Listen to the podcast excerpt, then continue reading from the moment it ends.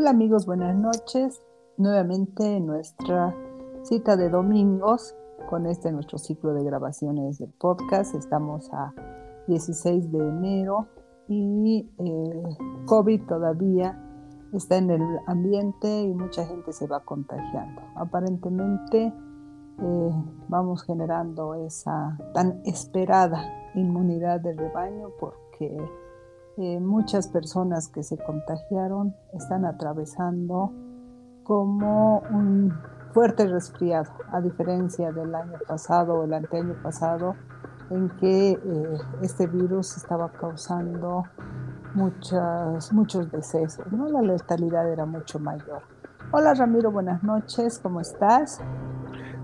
Buenas noches, Verónica, buenas noches amigos, buenas tardes, buenos días, dependiendo de la franja horaria en la que se encuentren.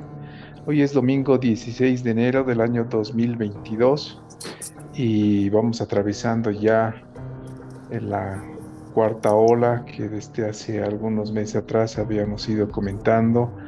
Eh, los eh, que llevan adelante todo lo que significa el cálculo, la estadística, nos indican que llegaremos a la cima este fin de mes. Esperemos que eso suceda para ya empezar la desescalada. Realmente esta semana ha sido una muy, muy difícil, demasiados contagiados, pero la recuperación también fue rápida, ¿no? Están ya atravesando esta eh, nueva variante del virus en, menos tiempo, la, medicina también ayuda muchísimo, las vacunas definitivamente son uno de los mecanismos que ha logrado que este efecto tan letal que tenía la COVID, pues hoy en día sea eso como tú mencionabas, un fuerte resfrío.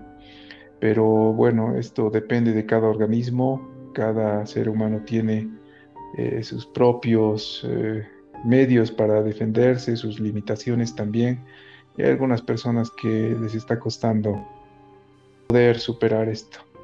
Esperemos que en el transcurso de las próximas semanas, los próximos días, esta letalidad vaya descendiendo aún más y sobre todo aquellos pacientes que están atravesando la, eh, la COVID en estos días, pues eh, puedan salir adelante y tengamos nuevamente un escenario que nos permita reanudar nuestras actividades. Así es. Esperemos que de a poco se vaya perdiendo ya el virus, que vaya desapareciendo.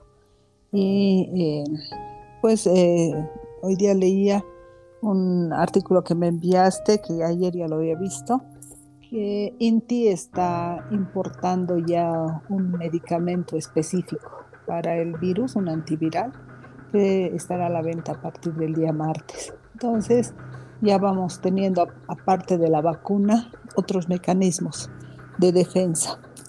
Eh, se dice que debemos aprender a vivir, a convivir con el virus y seguramente parte de esa convivencia serán estos mecanismos de defensa que nos ayuden a eh, que este virus ya no sea tan letal.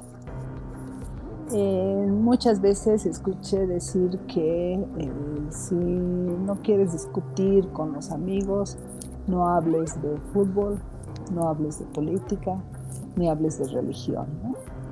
Hoy, eh, casualmente, se celebra el Día Internacional o el Día Mundial de la Religión. No es una fecha, no es una fecha fija, no es el tercer domingo del mes de enero. Este día se celebra eh, o fue creada con el objeto de que exista mayor tolerancia entre las personas y eh, que van profesando diferentes, diferentes religiones, el respeto a la libertad de culto como un derecho universal. Ramiro, ¿qué, qué religión profesas? Ah, bien, creo que como todos los de mi generación, pues la católica es una religión impuesta, ¿no? La, tradición indica que eh, debes ser bautizado en la misma religión que tu familia, tus padres eh, predican. pero con el transcurso de los años esto fue cambiando. Conozco personas, familias que cuyos padres son católicos, los hijos tienen una religión diferente o por lo menos una creencia diferente. Hay familias ateas donde los hijos pues eh, tienen una tendencia al cristianismo. Esto ha generado esta diversidad que me parece saludable. Nuestro país también ha cambiado ello a partir de la eh, nuestra nueva constitución que ya tiene algunos años de vigencia. Eh, pone a Bolivia como una, eh, una nación, un, estado en todo caso, donde se respeta la, la, libertad de religión, ¿no? Antes de esa constitución, pues éramos católicos, nuestra principal religión era esa. Y recuerdo que en aquellos tiempos, pues, eh, era eh, una suerte de obligación que el que asumía el, rol de presidente, presidenta de la nación, pues vaya a la iglesia a recibir la bendición de, de aquel representante del catolicismo. Hoy en día eso ya no ocurre, hay una libertad, nosotros podemos elegir la, la religión con la que mejor sintamos que hay una empatía para poder llegar hacia esa espiritualidad, ese, crecimiento personal, que desde mi punto de vista debería ser precisamente ello, ¿no? Un trabajo personal, íntimo, en búsqueda de lo que puede denominarse una mejor versión de nosotros mismos, eh, llevando adelante actividades eh, con las que vamos a ser eh, conscientes, consecuentes, y creo que hay muchos caminos para poder llegar a esa, esa misión, ese objetivo, cumplir esa parte que llama de nuestro ser, ¿no? la parte espiritual. Entonces, soy católico, pero no, no lo ejerzo como... Pero no eh, fanático. Quizás, quizás como se manda, ¿no? Sin embargo, tengo, no, leo muchísimo, muchísimo sobre religión y hay un respeto muy grande y admiración por aquellas otras eh, líneas religiosas que también hacen para que el ser humano tenga un crecimiento espiritual. La religión es la creencia de eh, la existencia de un ser supremo, ¿no? De algo más grande, en el año 2011, eh, cuando se dio el premio Nobel a Higgs eh, respecto al bosón de Higgs, ahí se demostró que eh, la partícula más, más pequeña que existe es la partícula divina, esa partícula que nos conecta con aquello que es grande, con aquello que es mucho más grande que el ser humano, mucho más grande que todos nosotros, pero también tan pequeño como una partícula que puede estar dentro de nosotros. ¿no? ¿Qué es la religión como tal? Es creer que hay algo más. Eh, Silo decía, eh, si tú crees que todo termina con la muerte, entonces no tienes razón de vivir. Y es cierto, si tú crees que no hay algo más allá, algo más grande, eh, tu vida no tendría sentido. En lo personal también soy católica. La influencia de la Iglesia Católica ha sido muy grande, eh, como tú bien lo decías, en nuestra generación. Yo recuerdo el año que llegó el Papa Juan Pablo II y eh, ha sido muy impactante para todos los que lo vimos pasar en el carro papal, a todos los que esperamos del papamóvil, para todos los que esperamos la llegada de él. no sé si eh, realmente es un maestro ascendido, es, un, un ser tan noble que irradiaba una luz, irradiaba una energía que todo el mundo, todos los que estábamos ahí presentes, quizá por la fe, eh, hacía que podamos sentir esa energía. Entonces, eh, eso es la religión. el creer en algo más grande, el creer en algo supremo. Y cuando empezábamos con el tema, bien decía yo que eh, no hay que hablar de religión eh, si no quieres tener eh, problemas, porque cada persona tiene su, una, una, religión, profesa una religión, a no ser que sea ateo. Pero una, vez escuché, juro por Dios que soy ateo, Entonces, a no ser que que no crea en nadie, pues no, no, creo que haya alguien completamente ateo. No creo que exista una persona que no cree en algo supremo. Pero eh, muchas veces se dan discusiones entre varias personas que profesan o predican religiones diferentes, ¿no? Dime, Ramiro. Ahí justamente estoy viendo un tuit en la pantalla, escribe Luis de México y dice, Llegaron, ellos tenían la Biblia y nosotros teníamos la tierra. Y nos dijeron, cierren los ojos y recen. Y cuando abrimos los ojos, ellos tenían la tierra y nosotros teníamos la Biblia. Uno, decían, no matarás, pero ellos asesinaron a más de 8 millones de nuestros hermanos. Dos, decían, no robarás, pero ellos robaron nuestra riqueza, el oro y la plata. Tres decían, no codiciarás la mujer de tu prójimo, pero ellos violaron a mujeres casadas, adolescentes y niñas. Cuatro decías, no mentirás, pero ellos engañaron con la cruz en la mano. Mira, eh, esto me lleva a la reflexión y, realmente en, nuestro tiempo de, pasar por, la escuela, cuando creíamos que la parte católica era la que eh, nos llevaba ¿no? hacia ese desarrollo espiritual, como lo habíamos mencionado, ese camino tan, tan limpio, pulcro, hasta sagrado. Eh, a medida que fue pasando el tiempo, fui leyendo, fui conociendo más de la historia, me di cuenta y, tuve varias discusiones con, con, amigos que eh, tenían esa, quizás hasta ahora tienen esa firme creencia en el catolicismo, el cristianismo, y hacía referencia precisamente a esto, ¿no? La conquista. Y la conquista que se ha venido repitiendo una y otra y otra vez. O sea, no llegaron en barcos esta vez, llegaron en, automóviles.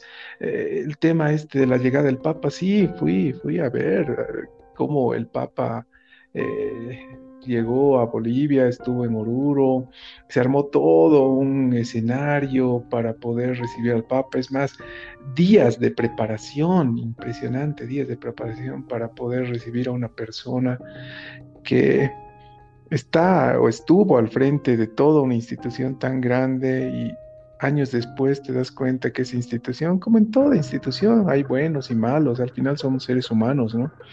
Esa institución que cometió tantos y tantos crímenes que van en contra de lo que los diez mandamientos están escritos en la Biblia, ¿no? O ese principal eh, mandamiento que dejó Jesucristo es eh, amarás a los demás como yo es amado, ¿no? Entonces, es, es tan contradictorio que una persona pueda estar frente a otros iguales, empezar a eh, interpretar eh, ciertos pasajes de la Biblia y tener la conciencia totalmente intranquila frente a ciertas situaciones que ellos han cometido en contra de lo que realmente predican, ¿no? Y eso es lo que causa una indignación, causa una cierta molestia, inclusive un rechazo hacia lo que hoy en día está ocurriendo con, la religión y no solamente es el catolicismo, el cristianismo, vemos grupos religiosos antivacunas, o sea, es, algo que, realmente de no, no, creer cuánto puede hacer la religión en el pensamiento del ser humano. Ese es el dogma, ¿no? Es eh, e, ese dogma que hace que eh, uno se aferre a una creencia y eh, dejando de lado eh, el lado científico, por ejemplo. Eh, tú dices hay grupos antivacunas como que en la religión de los testigos de Jehová, ellos no pueden recibir eh, transfusiones de sangre. Eh, eh, ellos no, dentro de su religión, está prohibido eso. Entonces va más allá de la protección de la vida. Ahí si es pecado recibir una transfusión y la necesita alguien, pueden dejar que muera antes de eh, hacerle la transfusión. Pero hablando del Papa, eh, en mi forma de pensar, creo que ha sido el, único Papa que eh, ha tenido esa llegada a la humanidad. para mí un santo. El, el, Papa Juan Pablo II realmente irradiaba esa paz, creo que era una persona coherente con lo que profesaba. Ha hecho muchas cosas ah, en pro de la humanidad. ha sido un ser humano que ha dado su vida por la iglesia y ha hecho muchas cosas en pro, como lo decía, ¿no? bueno, como en todo, existe el lado negativo, Sabemos que eh, la Iglesia como católica como tal es una institución bastante poderosa en el mundo, eh, que maneja incluso gobiernos, tienen sus miles de secretos y tienen muchas cosas negativas que cubren incluso a los, a los curas que eh, son denunciados por abuso o pedofilia y en vez de eh, castigarlos, lo que hacen es cambiarles de destino. Bueno, hay muchas, muchísimas historias, ¿no? Eh, como también eh, películas, es el crimen del padre Amaro, por ejemplo. Ahí se ve algo que es muy real, es una trama que es tratada prácticamente de la vida real. Yo conozco un par de historias de curas que eh, tuvieron que dejar la sotana porque eh, se involucraron con una mujer y pues decidieron tener hijos. Quizás es una de las partes más negativas el celibato en la Iglesia Católica porque hace que los sacerdotes se sientan obligados a mantener ese celibato y que muchas veces es un celibato hipócrita, ¿no? Tienen hijos escondidos y eh, por mantener la institucionalidad de la iglesia como tal, no mm, eh, practican ser seres humanos como son, como lo somos todos, y no quieren mostrarse como seres eh, superiores que no tienen las mismas necesidades que las demás personas. cuando hablabas de la conquista, sí, eh, la conquista que se dio por los europeos en eh, los países de Latinoamérica, por ejemplo, todos tenían su propia religión, su culto al sol, su culto a los astros principalmente, a la tierra, y lo que hicieron los españoles es llegar con la cruz y la Biblia a imponer una religión eh, tanto incoherente con todo lo que tú explicabas, ¿no? Y eh, haciendo que eh, todas las personas que tenían su propia creencia tengan que apegarse a esta nueva religión. nuestro país es un país, o era por lo menos antes de la constitución, era país católico. Eh, incluso los colegios, la mayoría de los colegios eran católicos y tenían como una materia, que era la materia de religión, y religión era específicamente el catolicismo. ¿no? Ahora, em, existían eh, de 20 colegios católicos un colegio protestante, un colegio cristiano, que también profesaba su propia religión.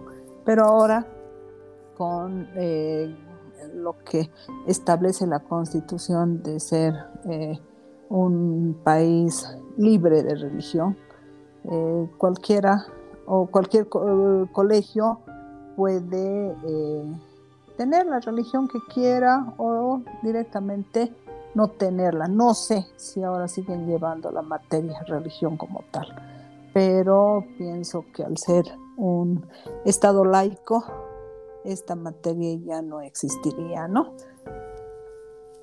Sí, mira, con respecto a la Iglesia Católica, eh, voy a leer un párrafo que está publicado en el periódico El Diario de España precisamente con respecto a lo que fue Juan Pablo II, mientras hablabas, busqué algo de información y hay una frase que me parece muy llamativa. Dice, los dos comportamientos más perversos del último siglo en la Iglesia Católica fueron el silencio de Pío XII ante el holocausto y el silencio y la complicidad del Vaticano y de amplios sectores de todo el mundo en relación a la pederastría. Entonces, es eso lo que te decía, realmente hay una complicidad, hay una situación en la cual la iglesia ha estado a favor, ha apoyado, en otras, bueno, simplemente ha guardado silencio. Lo que ha pasado eh, eh, en nuestro país, esa etapa del golpe, una complicidad total de la iglesia frente a esto, o sea, eh, son esas actitudes, son ese apoyar que tiene la iglesia que no debería intrometerse definitivamente en todo lo que es política, en todo lo que es una participación íntegramente del Estado.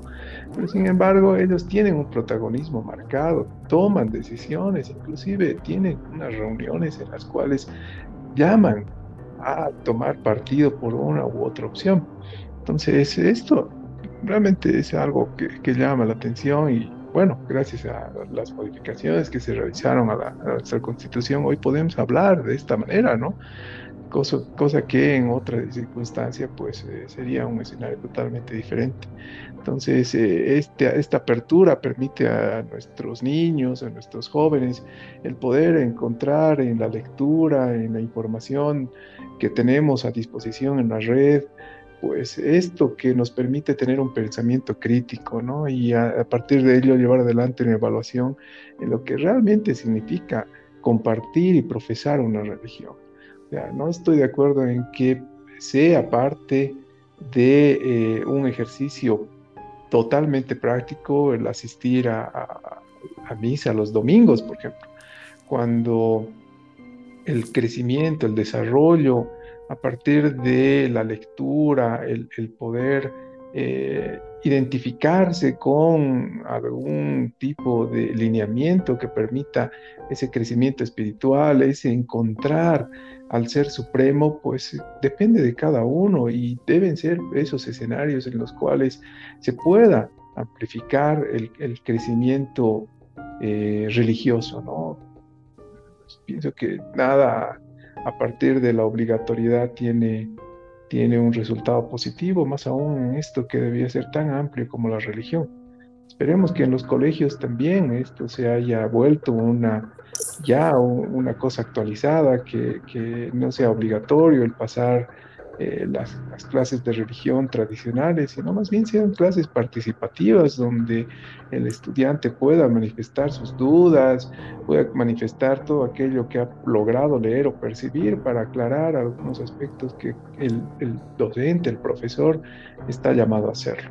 Entonces es muy, muy provechoso que tengamos esta apertura y espero que nuestra educación esté haciendo uso de ella y tengamos escenarios mucho más amplios para poder discutir esto y no se, no, no, se convierte en lo que tú al principio mencionabas, ¿no? Un tabú en una conversación. Muy por el contrario, el poder hablar de estos temas pienso que nos hace bien, pienso que nos hace crecer como personas, nos amplifica el pensamiento y sobre todo, una vez más, ese pensamiento crítico que debería prevalecer. Así es. Bueno, estamos cerca de los 25 minutos. Ha sido muy rápida esta nuestra charla. y será hasta la próxima semana con otro tema de interés. Muchísimas gracias, Ramiro. Hasta luego, amigos. Buenas noches.